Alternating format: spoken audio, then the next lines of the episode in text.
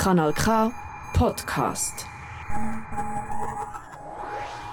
Stell dir vor, du hattest einen langen, anstrengenden Tag. Du kommst nach Hause und lässt dir ein Bad ein. Solange sich dieses füllt, holst du dir ein fruchtiges Glas Wein und ein paar Snacks aus der Küche. Mit letzter Kraft schleifst du dich zurück in dein Badezimmer. Du schließt deine Augen und genießt das Geblubber. Es blubbert und blubbert und du versinkst in deinen Gedanken. Das Wasser umschließt dich wie eine warme Umarmung. Du denkst an den vergangenen Tag, vergangene Erlebnisse, vergangene Freundschaften. Du denkst und denkst und irgendwann ist dir nicht mehr zum Denken zumute. Du öffnest deine Augen und entdeckst das alte Radio auf dem Gestell. Ja, Radio. Das wär's jetzt doch mal wieder. Und schon bist du hier mit mir in meiner Sendung gelandet. Am Mikrofon ist Raffaela Hunziker. Und ich freue mich, dass du mich in der nächsten Stunde begleitest. In der Wanne darfst du bleiben. Das passt sowieso.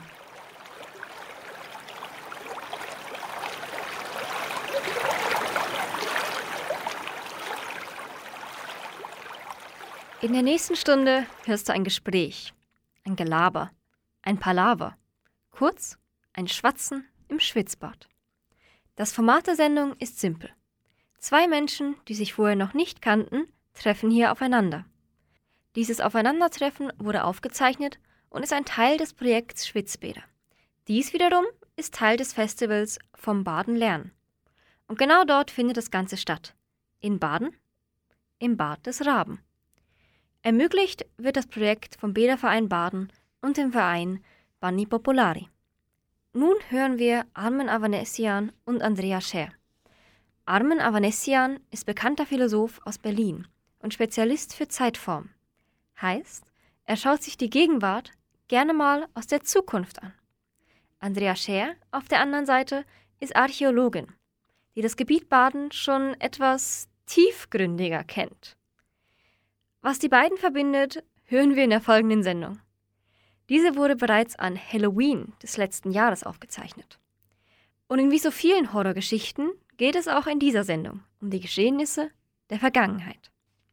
Und vor allem, wie wir uns gerne in der Zukunft an unsere Gegenwart erinnern möchten. Was das genau bedeutet, erfährst du nach dem Lied von Anna Aaron und Bernard Trottin. Rain in the Attic.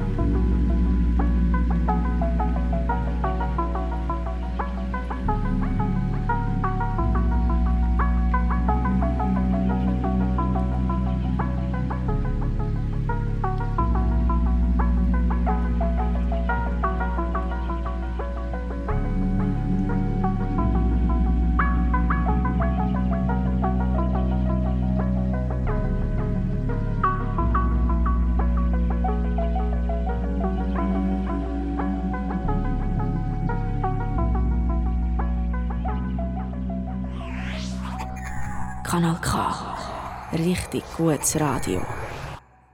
Wer zuckt zuerst? Ja. Du zuckst ja schon. Nee, nee, äh, gar nicht. Äh, Ich habe jetzt gerade gehört, dass du äh, mitschuld bist an der Idee, an dem Format, dass Ja, wir uns das treffen, so. ohne uns zu kennen. Genau. Dann musst du die erste Frage stellen. Frage stellen. Wir sollen ja miteinander sprechen. Oder wir interviewen uns zuerst mal jeder den anderen fünf Minuten, um, um uns kennenzulernen. Also, dann stelle ich mal die erste Frage. Als wir uns hier getroffen haben, hast du sofort gesagt, wenn ich gewusst hätte, was es hier alles gibt, da wäre ich einen Tag früher gekommen. Was ist es, das dich sofort hier an diesen Ort magisch äh, gefesselt hat? Also ich hätte meinen zweieinhalbjährigen Sohn mitnehmen können und jetzt als Arbeitstag nutzen können und Okay. als äh, Betreuungstag äh, einrechnen können, äh, in, innerfamiliär. Große Attraktion. Ich wohne seit eineinhalb Jahren mehr oder minder in, in, in Zürich und da bringe ich immer einen Sohn an der, an der Limmat, am Eschewitzplatz und in die Kita und hier ist ja auch noch immer Limmat, nicht? Und wenn man das sozusagen rausfährt mit dem Zug, es ist so wie, wie nicht geologisch, aber man sieht sozusagen ganz unterschiedliche Raum- und Zeitzonen. Und dann taucht man sozusagen hier ein und ist nicht ganz klar. Man sieht sozusagen wie in einem Zeitraffer, nicht? Es ist irgendwo 1950er Jahre und dann ist sozusagen äh, 1890er und unterschiedliche Industrien, an denen äh, der Ort sich scheinbar, aber deletiere in den Dingen, die du eigentlich erzählen solltest. Hm, Äh, ist aber spannend, ist gut. äh, mi- mir kommt das vor, ich war sozusagen in mehreren Zeitzonen. Ja? Ja. Also ich war in äh, übermorgen, wenn irgendwas eröffnet wird, und ich war in den 1890ern und ich war, ähm, äh, keine Ahnung, wie die Habsburger hier waren und ich, ja, und innerhalb eines äh, 20-minütigen Spaziergangs. Ist eine interessante auch möglicherweise Analogie zu diesem dem Wasser, das da aus Jahrmillionen äh, entfernter Wärme Insofern ist das extrem interessant. Äh, Wie das so ist, wenn man Einladungen annimmt, dann versucht man aus der Distanz äh, immer die Arbeit zu reduzieren und denkt man, man kommt so knapp wie möglich, nicht? Und, und das bereue ich einfach, weil es äh, ein extrem interessanter Ort ist. Außerdem wollte ich wieder eingeladen werden. Zwei Tage dann Ja. mindestens. Ich finde das ja schon interessant, oder? Du kommst von deiner Arbeit her ja quasi aus der Ku- Zukunft, sage ich jetzt mal. Du kommst jetzt hier an diesen Ort hin und du merkst sofort, du bist in einer irgendwie so in einer Art Zeitraffer, wie du gesagt hast, in einer Zeitkapsel. Ich mit meiner Arbeit, ich bin anderswo gestartet. Ich musste mich mit Vergangenem beschäftigen und mir ging es irgendwie gleich. Ich habe plötzlich gemerkt, ich sitze auf einem Zeitstrahl, der in die Zukunft weist. Und jetzt treffen wir uns da und nehmen diesen Ort mal wahr und, und beschäftigen uns mit diesem Ort aus diesen unterschiedlichen Perspektiven. Ich bin ein bisschen gestolpert in der Zeit. Also ich bin jetzt, ich bin jetzt also äh, leider sowieso nicht aus der Zukunft, aber also es waren, es war jetzt auch keine chronologische oder, oder linear sozusagen aus der Zukunft kommende Zeit. Ich bin so herumgesprungen in, in, äh, also Sie, Sie kennen ja den Ort tendenziell besser als ich. Wie schnell das geht, dass man sozusagen von einer Straßenecke zur anderen äh, Residuen oder Spuren einer anderen Zeit sieht und wie die sozusagen revitalisiert wurden, reaktualisiert wurden, was daran möglicherweise gut gegangen ist, gescheitert ist, was Aktualisierungen sind, die nur museal funktionieren und, und welche wirklich äh, möglicherweise in die Zukunft weisen. Also nicht nur als, als hochgesponserte Hochkultur, wie auch immer, Unternehmungen, sondern wirklich als gelebte äh, äh, zukünftige Gegenwarten. Ja, so irgendwie. Aber ähm, ist das Interview von mir schon fertig? Weil dann würde ich jetzt anfangen, dich Ja, zu Frau, interviewen. ja, ich habe es gerade gespürt, genau. Ja, Ah, äh, äh, wohnst du hier? Nein, Sondern? ich wohne jetzt wieder in Bern. Ich habe, als ich hier angefangen habe zu arbeiten, in Bruck beziehungsweise vom Bötzberg gewohnt, ein bisschen äh, weiter westlich, ein paar Kilometer. Und ähm, ich habe das eigentlich immer als sehr positiv erfahren, dass ich nicht von hier bin, weil damit stehe ich in all diesen Diskussionen ein bisschen über der Sache. Und wenn ich am Abend wieder in mein Umfeld zurückgehe, dann interessiert es die Leute zwar, aber es sind da keine Politiker an der Mikrokasse, die von mir noch gewählt werden wollen oder so in diesem Kontext. Das ist eine andere Welt. Also ich bin, ich bin nicht von hier, ich habe deshalb auch immer wahrscheinlich eine Außensicht. Ich habe ich auch einen fremden Dialekt. Das habe ich sofort gemerkt. Ja. Das war ist mir hat mich stark irritiert. Ich, ich unterdrücke heute meinen Züricher Spezial. Aber seit wann äh, kennst du sozusagen den Ort oder seit wann arbeitest du hier oder seit wann beobachtest du ihn oder?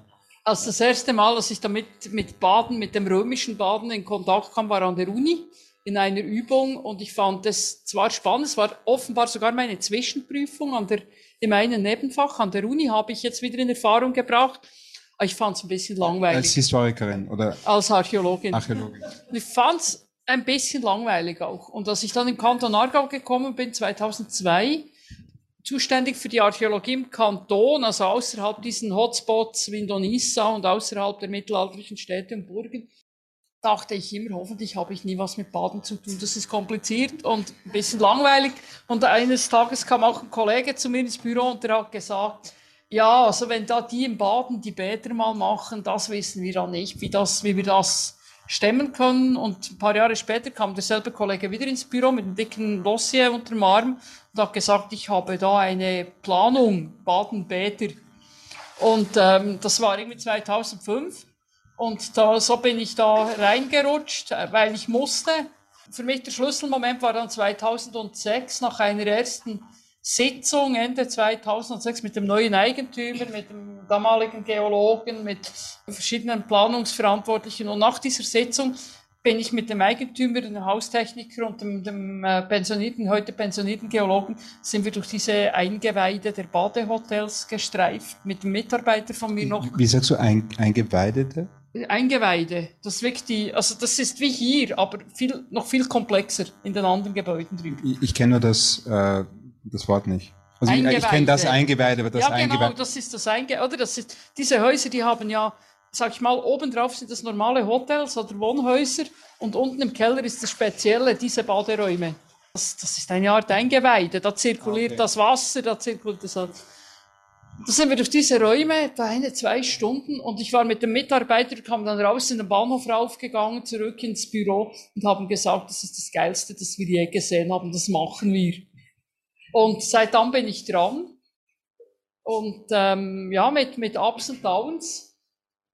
Genau. Nicht als Wiener interessieren mich die Downs. Ich weiß übrigens jetzt, warum ich nicht früher hergekommen bin weil es gibt in Wien, also es gibt bei Wien oder so 30, 40 Kilometer außerhalb auch ein Baden. Genau. Das ist aber ganz hässlich. Das, das, ich hatte das instinktiv angenommen, ja. dass das hier auch so ist, wahrscheinlich, unbewusst.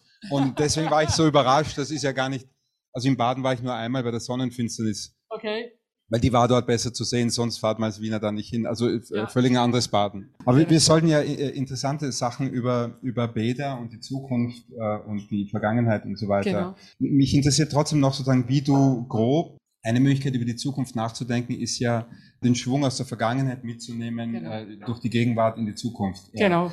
Ich glaube ja nicht, dass es so funktioniert, aber darüber können wir später sprechen. Aber eine Möglichkeit wäre das ja, sozusagen, insofern interessiert mich noch, wie du die letzten 10, 15 Jahre, also den, den Zeitraum, den du näher überblicken kannst, äh, siehst oder denkst, dass du ihn vielleicht nutzen kannst, um eine Prognose zu geben. Also, wenn ich jetzt öfter hier eingeladen ja. werde, unter Umständen, dann, äh, ja. dass ich weiß, was genau. auf mich zukommt. Also vielleicht ganz kurz, äh, für mich war das hier wie ein Augenöffner, oder? In, in unserem Fach, wir sind sehr oft mit Fragen der Vergangenheit befasst oder wir klären mit Erklärungen aus der Vergangenheit vielleicht irgendwelche gegenwärtigen Thematiken, aktuell Klimawandel oder wie sind die Menschen früher mit umgegangen. Also man kommt immer aus der Vergangenheit. Und hier habe ich plötzlich realisiert, dass ich nicht nur an der Vergangenheit arbeite, sondern auch an der Zukunft weil wir ja mit unseren äh, Grabungen letztendlich den Weg bereitet haben für die Zukunft. Also das ist, für mich hat sich wirklich das Fenster zur Zukunftsverständnis, dass das, was ich tue, viel mehr etwas mit heute und mit morgen zu tun hat, als manchmal mit vorgestern oder vor 2000 Jahren. Das war so eine Perspektiven, äh, eine Perspektivenverschiebung, die sich für mich ergeben hat und äh, die mit, aber auch zur Folge hat, dass mich viele meiner Fachkolleginnen und Kollegen nicht mehr so ganz verstehen, aber das, weil die einfach halt vielleicht nie so ein Objekt hatten. Aber jetzt zu deiner, zu der Überlegung, ja, wie, wie entwickelt sich die ganze, die ganze Geschichte? Ich denke, wir haben eine Konstante hier und das sind die Menschen, die zu diesem Wasser kommen und die äh, um dieses Wasser irgendwas was tun, so wie es gerade dem Zeitgeist entspricht. Wir haben diese Konstante und ich glaube nicht, dass die einfach abbricht, weil wenn sie, wenn sie so locker abzubrechen wäre, hätte sie in den letzten paar Jahrzehnten reiflich äh, Gelegenheit dazu gehabt. Es ist immer, ist es da dieses, dieses starke, auch urmenschliche Bedürfnis, vielleicht sich in diesem besonderen Wasser aufzuhalten. Und für mich ist das wie ein Kulisse, wie, in der Oper, oder? Wo das Bühnenbild sich dreht und dann ist man plötzlich nicht mehr im Schloss, sondern auf der Wiese und vielleicht ist die griechische Mythologie auch noch plötzlich wieder Szene. Genauso passiert das hier auch, oder? Das ist, das Wasser ist, ist, ist der Grund, weshalb man hier ist. Das andere ist wie eine große Drehbühne. Aber wohin sie dreht? Wir haben jetzt mal einen Neubau für die nächsten paar Jahrzehnte. Aber schon nur, wie der, wie benutzt wird von den Menschen, bespielt, konnotiert, wie lange der Name bestehen bleibt, der viel diskutierte. Vielleicht in zwei Jahren sagen alle, das war der genialste Wurf überhaupt. Das, das kann ich nicht beantworten. Die Gefahr ist, dass, dass ich jetzt nur dich interviewe. Also äh, ich will mir aber auch nicht selber Fragen stellen, weil ich, ich, ich, ich weiß, ich weiß gar keine. Uns wurde gesagt, wir können auch einfach mal nur nachdenken. Was äh, möglicherweise die nächste Frage wäre. Ich meine, die eine Sache, die ich, die ich interessant fand, also ich komme ja irgendwie aus der Philosophie oder aus der mhm. spekulativen Philosophie und da, da gibt es so eine Idee, dass äh, auch die Vergangenheit, also dass nicht nur die Zukunft unvorhersehbar ist, sondern auch die Vergangenheit. Mhm. Dass die Vergangenheit sich sozusagen immer, ähm, immer ändert und zwar mhm. möglicherweise nicht nur, weil wir eine andere Sicht auf sie haben, mhm. sondern, sondern weil wir sie selber verändern müssen. Also wir mhm. müssen unser wissenschaftliches Objekt irgendwie konstruieren, also mhm. nicht nur zu einem relativistischen Sinn, ähm, aber wir müssen es herstellen, berühren mhm. und so weiter. Und damit verändern wir die Vergangenheit auch, um sie überhaupt zu verstehen. Mhm. Das, was du jetzt gesagt hast, hat mich daran erinnert. Und das andere ist, dass ich eigentlich, also von der, von der Richtung, von der ich herkomme oder die Art und Weise, wie ich studiert habe oder die, äh, die Weltanschauungen, die, die sich mir sozusagen eingeprägt haben, immer versuche davon abzusehen, an sowas zu denken wie der Mensch, ja, oder mhm. so anthropologische Konstanten. Mhm. Also Menschen gehen gern wandern, äh, mhm. weiß ich nicht, ob das so ist, oder schauen gern in die okay. Natur. Ich weiß nicht, ob im 13. Jahrhundert Bauern gern in die Natur geschaut haben. Die haben was gemacht in dem, was wir heute Natur nennen und so weiter. Mhm. Ja. Ja, ja. Aber, aber jetzt muss ich sagen, das hat eine ziemliche Evidenz für mich zu sagen, also Menschen gehen immer gerne in warmes Wasser eine starke Evidenz, weil wir kommen ja aus dem Wasser. Wir kommen aus dem Wasser. Also ja. ich denke, das ist das Spe äh, etwas Spezielles, oder? Und wenn ich dir jetzt so zuhöre, kennen alle die Diskussionen genau, wann wird Natur ästhetisch wahrgenommen. Und es sind auch Konstrukte unserer Zeit. Wir können keinen aus dem 13. Jahrhundert mehr fragen, wie es sich für ihn wirklich anfühlte. Aber okay. wir ja irgendetwas, das wir alle irgendwo ganz tief in uns drin kennen. Gibt das dann eine andere Perspektiv, das werden ja auch die Menschen in, in 200, 300 Jahren noch so haben, es sei denn, äh, die Technik entwickelt sich ganz anders weiter. Also einfach nur Spaß und der Freude könnte ich sagen, ja, vielleicht waren irgendwie so 0,003 Promille der römischen Noblesse oder, oder wie auch sozusagen in, in Bädern. Das ist was ganz anderes als ähm, äh, die Art und Weise, wie sich das verbreitet hat im 19. Jahrhundert und mit der Klimaerwärmung, dass möglicherweise in 50 Jahren alle warme Bäder ganz sicher flüchten. Also Aber mit den Gletscherseen wird es dann auch schwierig, oder? Die habe ich jetzt noch gar nicht, äh, die habe ich noch gar nicht gedacht. Aber ähm, also es könnte sein, dass hinter diesen scheinbaren anthropologischen Konstanten ähm, natürlich gibt es eine Sehnsucht nach der Wärme, aber, aber das äh, gibt es dazu eigentlich Überlegungen? Es gibt ja so eine Tradition, Geschichte zu verstehen, also als getrennt, zwei getrennte Disziplinen oder Strömungen. Das eine ist sozusagen die Humangeschichte, nicht? Also mhm. was die Menschen gemacht haben. Der Karl III. kommt nach dem Karl mhm. II., schätze ich, oder so. Und davon getrennt ist sozusagen die Naturgeschichte. Und äh, Stichwort Anthropozän oder Stichwort, mhm. deswegen komme ich jetzt drauf, sozusagen auf die, ähm, mit Blick auf die, den Klimawandel oder die Klimaerwärmung, ist eigentlich der Auftrag im 21. Jahrhundert, diese Unterscheidung von menschlicher und Naturgeschichte zu, zu überwinden. Ja? Weil mhm. die möglicherweise also als, als, als äh, eine bestimmte Denkform und eine bestimmte Handlungsform, wie, wie unsere Kultur sich verhält, grosso modo, dazu geführt hat, dass wir in der Misere mhm. sind, äh, dass bald alle Wasser viel zu warm werden und so. Kannst du damit was anfangen, sozusagen diese, diese Notwendigkeit, diese beiden Traditionslinien zusammenzubringen, damit wir überhaupt eine Zukunft haben? Also nicht nur, dass wir äh, semi-gescheit, das wird nicht mehr heiß, das ist schwer. Ich habe eine Ausrede, wenn ich nichts Kluges sage. Nicht nur darüber nachzudenken, sondern überhaupt eine Zukunft haben. Also die Diskussion Anthropozän, die geht natürlich auch bei uns in unserem Fach. Der hat sich jetzt stark intensiviert in den, in den letzten Jahren, weil er einfach gemerkt hat, in den vergangenen zwei Jahrhunderten hat wirklich der Mensch aktiv durch sein Handeln eben auch auf die Naturgeschichte Einfluss äh, genommen. Zuvor war das in, in minimalerem Art und Weise so. Also wenn Sie diese Vennen gehen und finden, das ist so karg dort oben, ist noch schön, das äh, war nicht mal karg dort oben und schön, sondern die Römer haben da alles vor 2000 Jahren abgeholzt, um Keramik herzustellen. Also es gibt schon immer wieder anthropogene äh, Einflüsse in die Natur oder die, die massiv die massiv, äh, aber feinräumig gewirkt haben. Jetzt sind wir in einer ganz anderen, in einer ganz anderen Dimension. Und denke, das ist sicher, das ist sicher ein großes, ein, das ist auch ein, ein wissenschaftliches Thema. Ich beschäftige mich auch äh, mit, dem, mit dem politischen, gesellschaftlichen Umfeld unseres fachlichen Tuns. Und ich merke immer wie mehr, dass das, was wir tun, eigentlich noch Nachkriegsgedanken, sage ich mal, pointiert oder oder äh, Boomjahrgedanken sind. Man muss schützen, es darf nicht alles dem Bauboom zum Opfer fallen, aber eigentlich hat man auch ganz viele oder wesentliche Themen, die, die zukunftsgewandt sind, wie, wie bereichert ein, ein solcher Ort, wie bereichern historische Orte unsere Umgebung und wie bereichern sie in die Zukunft, oder? Dass man dann auch Argumentationen findet, um, um in diesen Diskurs einzu, einzusteigen. Also Frage an uns. Geht es um eine Bereicherung der Zukunft oder geht es nicht auch vielleicht um Möglichkeiten, in der Gegenwart zu leben oder mit seinem Erbe der Vergangenheit verantwortungsvoller umzugehen, dass es darüber etwas zu lernen gibt vom warmen Wasser oder vom Baden? Eine Bereicherung hat für mich immer sowas ja, von Hochkultur. Aber es hat auch so ein Geschmäckle oder ein Oberton von, es hat mich so bereichert. Aber trotzdem ist meine also Frage an uns, was können wir vom Baden äh, äh lernen? Also gibt es eine erste Sache, die ich jetzt äh, gelernt habe, oder ähm, ob, ob das so eine anthropologische Konstante ist. Also vor, mhm. vor 3000 Jahren und in äh, 300 Jahren äh, werden Menschen immer noch instinktiv äh, das warme Wasser suchen, weil, weil es sie an ihre wohligen Ursprünge erinnert. Ich denke, ich argumentiere immer so, oder? Ich argumentiere immer so, es ist auch ein Phänomen, diese, diese warmen Bäder die nicht irgendwie an äh, Europa und an eine klassische Zivilisation bei uns gebunden sind. Das ist ja ein Phänomen, das man weltweit findet, dass die Menschen diese, diese Orte aufsuchen. Ich denke, was es uns für die Zukunft lernen kann, ist, dass wir hier mit einem natürlichen Rohstoff zu tun haben, von dem wir nach wie vor nicht ganz alles wissen. Benny kann da allenfalls noch äh, ergänzen. Also die Frage kommt immer wieder, wo kommt denn das Wasser her?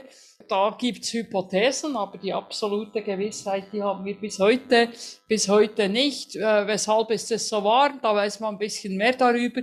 Weshalb kommt es genau hier zum Vorschein? Da weiß man auch mehr darüber. Und dieser Ort ist extrem abhängig von diesem Naturereignis.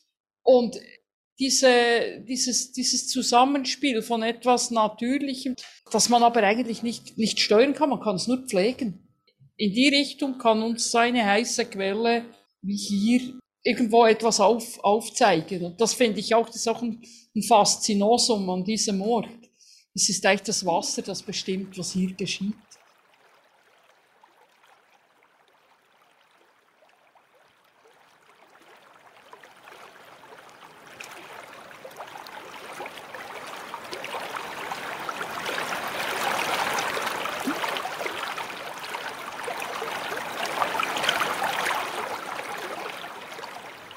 Und bin ich schon wieder. Ihr hört weiterhin die Sendung Schwatzen im Schwitzbad hier auf Kanal K. Ich hoffe, deine Wanne ist immer noch schön warm geblieben. In dem ersten Teil haben wir nun etwas mehr über den Philosophen Armen Avanessian und die Architektin Andrea Scher erfahren. Die beiden sind unsere Hauptmoderatoren des Schwitzbads im historischen Bad zum Raben.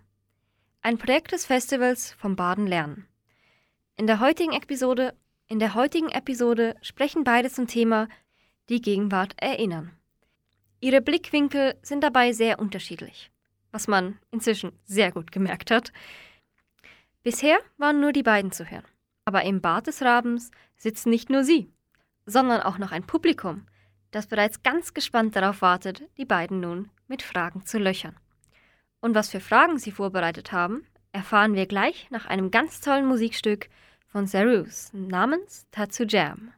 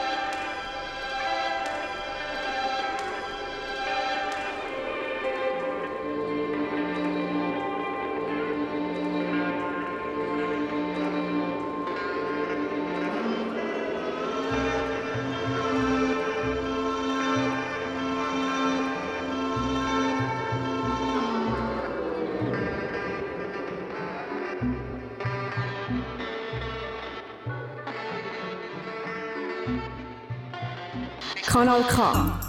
Established 1987. Ich hatte so eine Frage bezüglich des, wir sitzen ja manche im Wasser, andere außerhalb und die meisten von uns tragen nur so ein wenig was an der Haut. Thema Nacktheit und damit verbunden Thema Tabus. Was habt ihr aus eurer Forschung im Zusammenhang mit so Bäderkultur? Also was können wir von Tabus lernen? Welche Rolle spielen die? Ich finde, das ist als Wissenschaftlerin eine quellenkritische Thematik. Ich stelle fest, wenn ich jetzt die Literatur anschaue zu Badeorten, dann gibt es in bestimmten Epochen gibt Idealbilder, die da gezeigt werden. In anderen Epochen wird da nur geschrieben, was das für Sündenpfuhle seien. Man muss immer schauen, wer schreibt das. Und ich denke, eine der Problematiken, die wir haben, ist die Überlieferung. Man weiß schon gewisse Dinge halt durch diese Beschreibungen, aber es gibt immer ganz vieles in sozialen Praktiken, das nicht beschrieben ist. Die Texte, die wir haben, die Grundlagen, die wir haben, die sind sehr lange eigentlich nicht neutral, sondern das sind irgendwelche Leute, die ihre, ihre eigene Idee dort erkennen oder spiegeln wollen. Und das ist eine Problematik. Tabus ja, die schreibt man in der Regel ja sowieso nicht auf. Das sind Dinge, die man weiß. Das sind so gesellschaftliche Konventionen, oder? Und äh, es verändern sich gewisse Haltungen zum Körper, zur Körperlichkeit. Wie siehst du das von deiner? Also mein dreibändigen Werk über Tabuforschung äh, habe ich äh, versucht, die Hypothese zu formulieren. Also zuerst mal ist mir aufgefallen, Du hast ja gar nicht von Nacktheit gesprochen, nicht? Also es war eine sehr tabubelastete Frage. Ne? Du hast so herumgedruckst über irgendwelche bekleidungstechnische. Äh, dann frage ich mich, ich höre dahinter oder ich vermute dahinter so, einen, so einen äh, kulturkritischen Gestus des, ähm, aber was sind die blinden Flecken des, also ich glaube, keiner hat hier einen blinden Fleck, äh, dass er was anhat, nicht? Also die Frage ist, was würde uns das hier bringen, wenn wir über diese Themen diskutieren? 30 Leute auf zwei Leute hinschauen, nackt zu sein. Also ist das der gute Anlass, dieses Tabu anzugehen zum Beispiel? Grund, ja, und was mir als erstes einfällt generell, also würde ich das dreibändige Werk schreiben, würde ich sagen, Tabus haben, also Freud zum Beispiel das Inzest-Tabu. Ja, also es gibt Inzest-Tabus genau deswegen, äh, um zu verhindern, um, um uns daran zu hindern, die Dinge zu tun, die wir wirklich machen wollen. Ja, so. Weil das würde zerstörerisch sein für unsere Kultur. Also in Freuds wilden Gedankenuniversum mit unserer Mutter schlafen und den Vater umbringen oder so. Ja. Ich weiß jetzt nicht, äh, sozusagen, was dieses geheime Begehren jetzt hier wäre. Ja. Wenn es denn ein Tabu ist, ich weiß nicht, ob das ein Tabu ist, dass wir was anhaben, weil das ist ja nicht transkulturell. Ich war vorher gerade in irgendeinem anderen Hotel und da wurde gesagt, an dem Ort könnte nackt sein, an dem könnte nicht sein. Also es ist kein Tabu, es ist sozusagen reguliert und kulturell sehr, sehr geordnet, wer wo nackt sein kann äh, oder soll. Also das ist zeitlich und räumlich äh, geordnet. Insofern würde ich da gar nicht, das ist eine alte Philosophentechnik, dass man so lange redet, bis die Frage und der Fragende sich sozusagen äh, aufgelöst haben. Du hast nicht nach Nacktheit gefragt, disqualifiziert. Es ist gar nicht ein Tabu. Um Nacktheit geht es und so weiter. Aber ich hoffe, irgendwie habe ich die Frage so tangential gestreift. Kanal K. Richtig gutes Radio. Ja, was mich nochmal interessieren würde, jetzt äh, haben wir ja äh, so ganz klassisch historisch rekonstruktiv gearbeitet und es gibt, die Zukunft hat ja selbst auch immer eine Geschichte. Das würde mich mal interessieren. Also wie wurde Zukunft back in the years gedacht?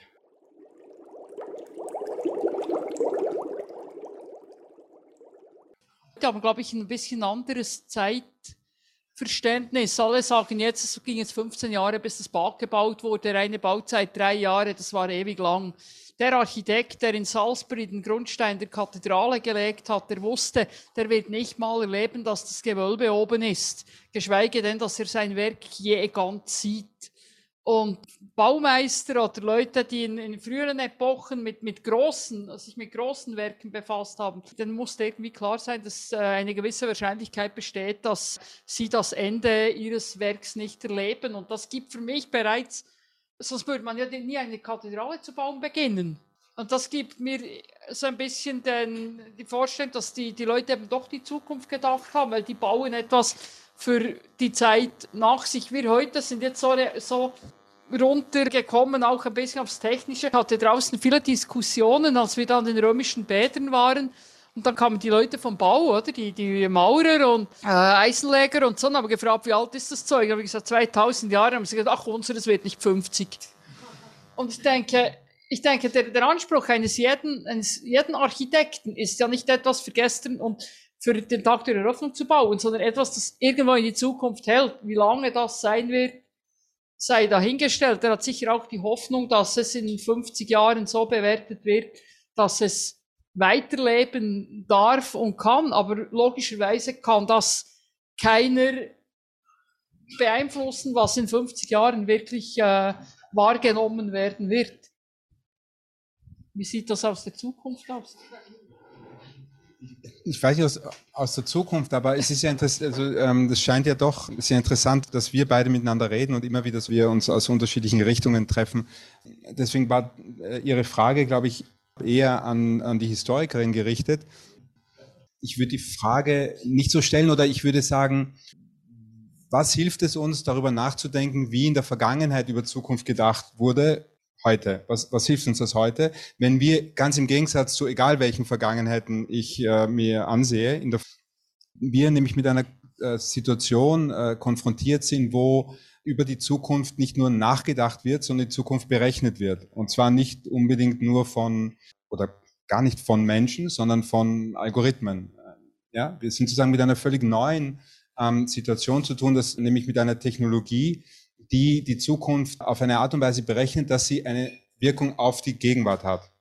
Das heißt, wir bringt aus allen diesen Gründen nichts mehr sozusagen alles aus der Vergangenheit abzuleiten, inklusive einfach nur historisch äh, sich zu fragen, wie war das früher? Aha, so haben die Römer über die Zukunft gedacht und so haben sie im Mittelalter gedacht. Ich meine, die haben gedacht, die Welt geht eh bald unter und danach ist sozusagen die Ewigkeit. Also völlig ein anderes Zeitmodell. Also die, die haben nicht gedacht im 13. Jahrhundert, dann äh, sind wir halt tot im 17. Jahrhundert, aber wir schauen runter, sondern nicht über die Zukunft, sondern was verdeckt ist, nämlich diesen singulären Moment in unserer sozusagen in der Geschichte des des, äh, des Homo sapiens, dass die Materie, äh, das Silizium beginnt zu denken und die Zukunft zu gestalten und damit auf die Gegenwart zu wirken. Das heißt, sind wir noch diejenigen, die allein in der Gegenwart handeln? Wenn nein, ja, dann wir möchten über Bäder und alles andere ganz anders nachdenken sage ich jetzt als derjenige, der nicht gefragt wurde, weil das eine Frage an die Historikerin war. Aber ich möchte auch was sagen, endlich mal. Ja, also endlich mal zu Wort kommen hier.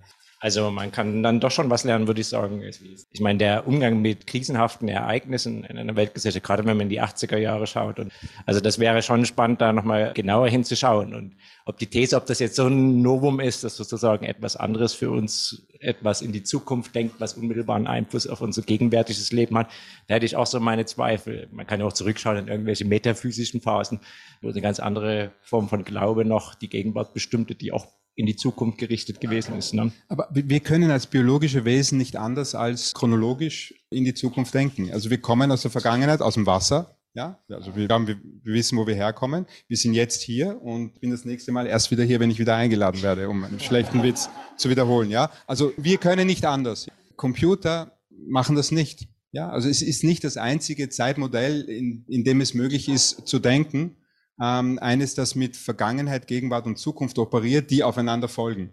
Man könnte die Zeit auch ganz anders sehen, nämlich dass sie aus der Zukunft kommt, durch die Gegenwart geht und dann liegt sie in der Vergangenheit und dann schaut man zurück. Also Sie zu Hause in der Badewanne blicken jetzt zurück. Das wäre ein ganz anderes Zeitmodell. Also das ist gar nicht mehr klar. Da denke ich schon, dass das ein Novum ist und auch ein Bruch ist und eine Herausforderung, also mit einer neuen auch Medientechnologie, mit der wir noch nicht gelernt haben, vollständig umzugehen. Ja, was mich da aber wundernimmt, ist diese Algorithmen, die konstituieren sich ja nicht selbst, die lernen ja. Und da haben wir ja bereits wieder eine Vergangenheitskomponente, denn lernen kann man ja nur aus irgendwelchen Erfahrungen oder konstituiert sich das Ganze selbst und kreiert seine eigene Gegenwart und, und Zukunft. Das geht ja nicht. Was aber ist aus meiner Perspektive, ist das wie ein zweites Medium neben dem Medium Mensch, der irgendwie seine Geschichte gestaltet und steht, das möglicherweise eine andere Dynamik aufweist. Aber wie lernen die Algorithmen? Das nämlich schon Wunder. Die brauchen irgendwie Futter, oder? Zuerst mal werden sie programmiert, das ist jetzt nicht sozusagen das andere. Äh, mhm. Dann, das ist auch ein Problem, sie werden sozusagen gefüttert mit Daten, Daten mhm. aus der Vergangenheit. Genau. Das ist sozusagen noch, noch äh, schlimmer oder langweiliger oder, oder mhm. regressiver manchmal. Mein Punkt war ähm, einfach nur, ähm, auf, auf, eine, auf eine ganz neue Konstellation hinzuweisen, wenn wir über das Denken, über Geschichte und Zukunft nachdenken. Das mhm. wollte ich nur sozusagen, weil ich denke mir, wenn, wenn wir über diese Themen sozusagen hier kurz, kurz ähm, reden sollen oder schwitzen sollen, dann kann dieser technologische Aspekt, der wirklich sozusagen neu ist in der, in der, in der Geschichte, nicht ganz ähm, unerwähnt bleiben. Und, und den Punkt, den ich machen wollte, ist, natürlich haben Menschen immer gedacht, was wird sozusagen nächstes Jahr und wenn es im Winter kalt wird, dann muss ich sozusagen äh, Körner bunkern oder und, und solche Sachen. Das ist nicht neu. Aber was neu ist, dass wir nur deswegen hier sitzen, weil bestimmte Computer und Algorithmen uns sagen, dass die Inzidenzwerte so und so sind. Ja, also die wissen es und die haben einen Einfluss darauf, ob wir hier sitzen oder nicht. Ja, äh, und das ist was anderes als, na, ich vermute mal, also äh, die Viren werden sich nicht so verbreiten, weil äh, der heilige St. Paulus äh, hat das Wasser sozusagen äh, gebenedeit, um irgendein absurdes Beispiel zu geben. Oder, oder auch nur mit sophistizierter Medizin des, des, des mittleren 20. Jahrhunderts. Also ähm, äh, Berechnungen, die wir nicht selber nachvollziehen können, die wir nicht selber machen, entscheiden über die Gegenwart, nicht wir. Ja, auch wenn wir natürlich die Algorithmen schreiben, sie mit Daten füttern, das falsch sein kann, das ist alles äh, zugestanden, aber äh, dem, dem Punkt. Also ich habe mich gerade erinnert gefühlt an dieser, als, als ihr das erwähnt habt, ja, wie, wie weit man schaut man in die Zukunft, wenn man bestimmte ähm, ähm, ja, Planungen auch macht und ja direkt in Nachbarschaft wird eben dieses neue Bad jetzt gebaut, was da in ein paar Wochen eröffnet wird. Ähm, und da ist das eben das Besondere, dass man natürlich auch Zukunftsabwägungen macht äh, bei diesem Badbau, dass man sich, äh, dass man Abschätzung macht, wie viel Publikum wird dann kommen, wie wird dieser Ort dann neu wahrgenommen, aber auch andersherum ähm, äh, ist vielleicht da die Abschätzung nicht, weil man aus der Vergangenheit lernt, weil man sagt ja, wie ist das hier sonst gewesen? Ähm, man guckt sich ja sicherlich nicht die Zahlen an, ähm, wie da im 19. Jahrhundert die Bäder betrieben äh, wurden oder wer da da war und aus wie lange geblieben ist, sondern man schaut sich links und rechts an, wie andere Städte, wie andere Orte das machen. Also gar nicht aus der Vergangenheit lernen, sondern aus der in Nachbarschaft lernen, um da so eine Art von Reproduktion vielleicht zu machen oder Replikation oder vielleicht auch eine neue Mischung aus so einem Ort. Also eher so eine Gleichzeitigkeit von, was kann hier dieser Ort vielleicht auch eine Mischung sein aus bestimmten anderen gleichzeitig existierenden anderen Badenorten, wie in Wien ähm, äh, in, in Deutschland oder in äh, England, ähm, die gleichzeitig eine, an, eine parallele Geschichte geführt haben und auch ihren Ort anders äh, wie vermarktet oder nicht vermarktet haben. Aber deswegen nochmal diese, es ist ja vielleicht auch nicht nur eine Vergangenheits- äh, äh, Lernmoment aus der in die Zukunft, sondern diese Spekulation findet ja auch statt an, anhand von diesem, äh, diesem, diesem Vergleichen, ähm, was nochmal diesen, dieses mit noch einen anderen Bezug auf diese eigene Kulturgeschichte wirkt, wenn man das als Netzwerk sieht von anderen Orten, die es anders, also ja. Aber ich habe eine Antwort. Also, okay. mach, mach. okay. Also zuerst gut. Also ich denke, ich denke, den Netzwerkgedanken, den gab es wahrscheinlich schon immer, oder? Die, die, äh, die standen schon immer diese Orte in Konkurrenz zueinander. Manchmal mehr, manchmal weniger, je nachdem auch wie mobil die Menschen, die Menschen waren. Aber äh, sage es gerade im 19. Jahrhundert und ich gehe auch davon aus, im, im, in der frühen Neuzeit war da eine rechte Konkurrenz dran. Also wenn die Wiesbadener den Brief von Boccio auf sich ummünzen, um äh, zu zeigen, dass auch ihr Bad alt ist und toll, äh, das, das, ist, das ist schon bereits dieser Konkurrenzgedanke, oder? Und die Leute, die nach Baden gehen, die gingen eben vielleicht auch nach Baden-Baden und die gingen vielleicht auch nach äh, Vichy oder was auch immer. Also das, das ist, das ist Hotellerie, Tourismus, die, die, in dem Sinn. Und äh, ich denke, da, dass man da schaut, was, was ist der, der kommende Trend oder die Zukunft an anderen Orten, das ist nur, das ist klar, oder? Das muss man ja, und die Kunst des, äh, des Marketings oder der Betriebsplanung ist ja auch jetzt im Grunde genommen jetzt einen Betrieb zu starten, der, der eben dieser nächsten Zukunft, sage ich jetzt mal, vielleicht in den nächsten zehn Jahren überhaupt äh, tragfähig ist und dass man da das Angebot schafft, dass das auch absehbar nach äh, vollziehbar ist. Ich denke, da ist natürlich klar, dass man den Blick rundherum äh, in, die, in die Runde schweifen lässt. Das ist völlig normal. Und gleichzeitig hat man ja auch äh, den Bedarf, sich zu positionieren. Man kann nicht nur sagen, die Jetsnacht machen es so im Sole Uno machen sie es machen sie es anders und deshalb machen wir es anders. Und eigentlich, und das ist das, was ich immer wieder versucht habe äh, zu predigen, äh, eigentlich muss man sich auch schauen, was, was ist nur bei uns so. Was, wo haben wir irgendetwas, ein, das, das wir, sei es in einem konkreten Angebot, sei es in unserem, Marketing-Gedönse oder so, dass wir in die, in die Hand nehmen können und das, das uns abhebt und das uns auch kein anderer streitig macht und, und das vielleicht auch tragfähig ist bis äh, die nächsten zehn Jahre hinaus. Aber ähm, es ist wahnsinnig, ist wahnsinnig schwierig, sich da äh, konkret festzulegen. Ich bin auch nicht Marketing-Spezialistin. Die Leute haben ja dann auch ihre individuellen äh, oder, oder fachspezifischen Vorhersagemethoden, ob die dann eintreffen.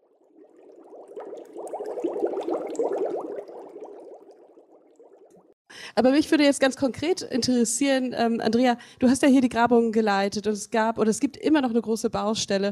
Und ähm, da wird doch die Zukunft oder die Narrationen, die Narrative, die weitergeführt werden. Und ähm, die werden ja hier, die bestimmst du ja mit hier bei den Grabungen. Es geht ja dann eben auch darum, wo wird weitergegraben, was wird zugeschüttet, was wird illuminiert, ne, nochmal gezeigt, was wird an, weiter erforscht ähm, welche Baustellen werden offen gehalten, welche Narrationen wollen wir nicht, dass sie weiter äh, von welchen wollen wir nicht, dass sie weiter erzählt werden, ähm, entscheidest das nur du, wer redet da mit, ähm, also so diese, diese ganzen Aspekte sozusagen würden, würden mich nochmal interessieren. Also nochmal wirklich in die Baustelle reinzugehen. Das ist so die, die eine Frage. Und das andere vielleicht, dachte ich, hast du, Armen, aus der Zukunft auch noch mal Fragen an Baden und ähm, an Andrea. Aber es sitzen ja hier sehr viele ähm, Baden-Expertinnen aus ganz unterschiedlichen Disziplinen. Ähm, vielleicht hast du da auch noch mal eine, du selber noch mal eine Frage. Also zu der Frage, wie, wie bestimme ich eigentlich die Geschichte, die hier geschrieben wird? Das ist tatsächlich eine berechtigte Frage, eine wichtige Frage, die ich mir selber auch immer wieder äh, gestellt habe. Und das ist mit ein Grund, weshalb ich mich äh, eben entschieden habe, hier wirklich Forschung zu machen und nicht einfach nur den Pflichtauftrag zu erfüllen, nämlich zu graben, zu dokumentieren und dann das in ein Archiv wegzustecken. Das hätte man auch tun können, oder? Es wäre vielleicht weniger anstrengend gewesen. Äh, ist eine rein handwerkliche Frage, sage ich jetzt mal. Aber um überhaupt abschätzen zu können, wo kann, was habe ich da in den Händen und wo muss ich vielleicht ein, mein Gewicht anders drauflegen. Dazu muss ich Forschung machen. Jetzt sind wir wieder bei dem Netzwerk. Dann schaue ich nicht zuletzt äh, nicht nur, was, was kommt hier zum Vorschein und wie gut ist es erhalten und wie spannend äh, gerade jetzt ist genau dieses Objekt, sondern ich gehe eben auch in diese äh, größere Runde, in das, auf das kulturgeschichtliche Phänomen der Kurbäder und schaue mal, wie wird die Geschichte dort erzählt, welche Themen sind breit erzählt, welche Themen, was gibt es so an, an verschiedensten Aspekten und wo positioniere ich jetzt das rein, das ich da vor mir habe. Und dann stelle ich eben fest, dass ich zu gewissen Fragen, die Kollegen in Frankreich, in Deutschland, in Italien stellen, hier eine Antwort habe. Und, und diese, dann versuche ich das immer mit Blick auf dieses große Puzzle eigentlich zu, zu gestalten. Also das ist, das war meine, meine Herangehensweise. Äh, wer entscheidet, ob das richtig oder falsch ist, ist relativ schwierig. Es war ja ähm, hatte, hatte ein, ein Team oder, um, um mich mit Kolleginnen und Kollegen, die ähm, unterschiedlich tief auch in der Materie drin waren. Da diskutiert man, man geht an wissenschaftliche Tagungen, aber es ist eigentlich immer so ein, ein, ein Wissenschaftlersumpf, kann ich sagen, in dem man das diskutiert. Wenn ich dann schauen gehe, wer kümmert sich äh, archäologisch, kulturgeschichtlich um Heilbäder, dann wird dann dieser Club relativ klein europaweit. Ähm, vor allem in der Archäologie, und wenn es noch Mittelalter, frühe Neuzeit ist, da sind wir dann, da wird es dann sehr dürr, oder? Das sind dann drei Kollegen, mit denen ich mich äh, unterhalten kann. Aber trotzdem, das ist ganz wichtig, dieser, dieser Diskurs, dass man eben sich abgleicht mit Leuten, die Ähnliches tun, die man fragt, äh, wir haben dies oder jenes, oder wenn ich, als ich gestartet habe, habe ich festgestellt, in allen Publikationen kommt immer diese Struktur hier im Baden mit dem Platz, mit den zwei öffentlichen Bädern, mit den Gasthöfen und den Gasthäusern, die die Forscherkollegen immer schon unterschieden, unterschieden haben. Oder die beiden großen, wirklich hofartigen Anlagen, die eine andere hierarchische Stellung einnehmen. Und dann merke ich, okay, auf das muss ich schauen. Aber das bedeutet eben, dass man nicht einfach macht, was man tun muss, sondern dass man äh, sich mit dem Thema beschäftigt und, und tiefer reinstürzt. Das war jetzt der Vorteil wahrscheinlich auch dieser äh, äh, längeren Planungs- und Bauphase, dass man Zeit hatte, sich wirklich intensiv damit äh, zu befassen. Wenn das ratzfatz 2009 wir graben und gleich kommt der Bau hinterher, dann wäre sehr vieles an, an Randwissen ähm, auf der Strecke geblieben. Und dann ist es ein Bohren dicker Bretter, dann habe ich mal für mich irgendwas entschieden, verstanden und dann geht es äh, weiter, das zum einen auf der wissenschaftlichen Ebene zu, zu reflektieren. Und irgendwie muss man das ja dann auch noch äh, kommunizieren, in die, äh, die Öffentlichkeit bringen, vielleicht sogar Politiker oder Bauherren ansatzweise, nicht im komplexen Kontext verständlich zu machen, damit überhaupt klar wird, äh, was, was tun die da unten und weshalb hat das was mit uns zu tun. Und das ist dann nochmal ein, ein anderer Schritt. Aber es ist schon so. Und vielleicht das Letzte, und das ist etwas, das ich immer wieder sage in der Archäologie, wir sind First Responders und wir sind Last Responders. Also wir sind sehr häufig, da kommt ein Telefonanruf, Baustelle, kommt was, wir fahren raus, wir entscheiden, wie wichtig ist das und wir entscheiden drei Tage oder drei Monate oder wir machen gar nichts. Und das ist manchmal eine Person oder das sind die Leute in dieser Fachstelle. Das ist für mich jetzt, für einen anderen Hintergrund, ein, ein Thema, das mich sehr umtreibt, weil in der Schweiz gibt es auf, gerade in der Archäologie, der Denkmalpflege ist es ein bisschen anders mit dem Heimatschutz, gibt es wie keine, keine Echo-Ebene. Also man erklärt dann der, der, Dorfbevölkerung, ja, es wäre schwierig, euren römischen Backofen zu erhalten, deshalb haben wir den jetzt weggebankert. Und dann, ja, weil wir doch äh, die Vergangenheit erhalten wollen, oder? Und das, das, das sind wir so in diesen äh, äh, in diesen paradoxen Situationen drin, die, äh, de, denen wir uns sehr bewusst sein müssen und über die wir, so ich das erlebe in, in, in Fachtagungen und unter Kollegen, viel zu selten diskutieren. Die Philosophen sind ja First Questioners and Last Questioners, meistens äh, un, ungefragt. Ja, ungefragt. ungefragt einfach. Aber ich habe so einen großen Ethos, ich tue mir leichter mit Antworten, also äh, zumindest in Schwitzbädern, ähm, als, als ich habe wirklich noch einen Ethos oder eine große Ehrfurcht vor Fragen und ich finde es ähm, in dem Sinne, dass das würde ich jetzt Fragen stellen, wäre, wäre der Punkt, äh, aber ich will damit noch, noch, noch was sagen, wäre die Gefahr groß, dass, dass es nirgendwo hinführt, außer zu einer Mikroklärung innerhalb dessen, was eh schon alle wissen. Ja, also bei dem, was du vorhin gesagt hast, dachte ich, ja, natürlich kann man vergleichen, was die einen machen mit den anderen, so, so synchron und ein bisschen diachron, aber mich würde ja eigentlich interessieren, wie, wie leben wir anders in, in 100 Jahren und nicht, wie kann man sozusagen Ökotourismus optimieren im Vergleich mit Kur, ja, oder mit äh, Innsbruck. Ja, und das ist das Problem sozusagen, wenn man, wenn man äh, auf die Gefahr, dass ich mich widerspreche, nicht in die Vergangenheit sieht, im Sinne von nicht als Kontinuität, sondern als, als, als Brüche, indem man sich nicht schockieren lässt, sozusagen von dem, wie das alles nicht voneinander ableitbar ist und nicht sich in Zukunft fortsetzen wird. Ähm, äh, ja, äh, bleibt man sozusagen innerhalb einem bestimmten Paradigma gefangen. Und was mich eher interessieren würde, ist, wie lange muss man sozusagen nachdenken, um überhaupt eine Frage zu stellen, zu formulieren.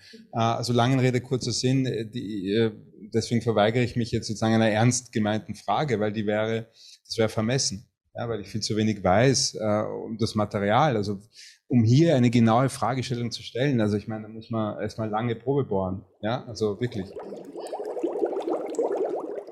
Dieses Bad, das ist ja heute heiß, es war früher heiß, es wird vermutlich auch in Zukunft heiß sein. Was aber sich vielleicht verändert hat, ist der Geruch in einem solchen Baderaum. Und jetzt meine Frage an euch ist, wie hat das wohl vor ein paar hundert Jahren gerochen und wie wird das wohl in ein paar hundert Jahren riechen?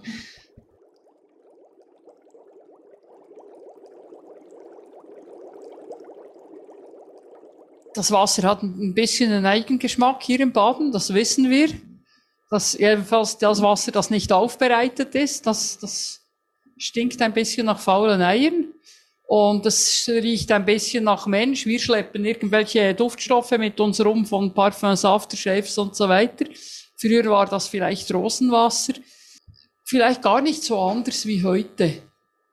Was ich mir einfach manchmal überlege, ist, ich kenne hier Baderäume, die gingen direkt zum E-Graben. Also auch da, wo die Scheißhäuschen drüber waren, da war es vielleicht doch ein bisschen strenger zwischendurch.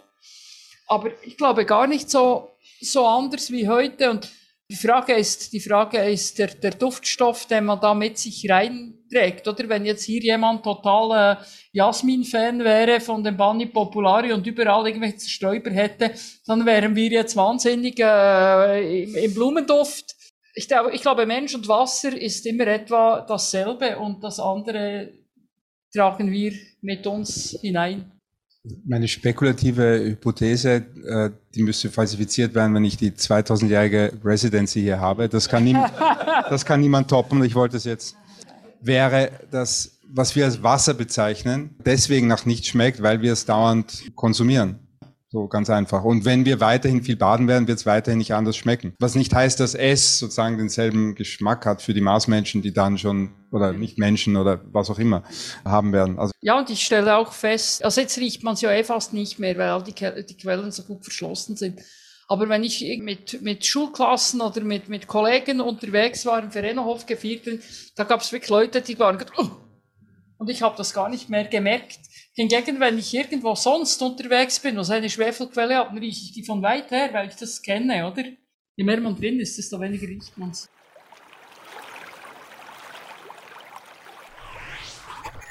Kanal K. Richtig gutes Radio.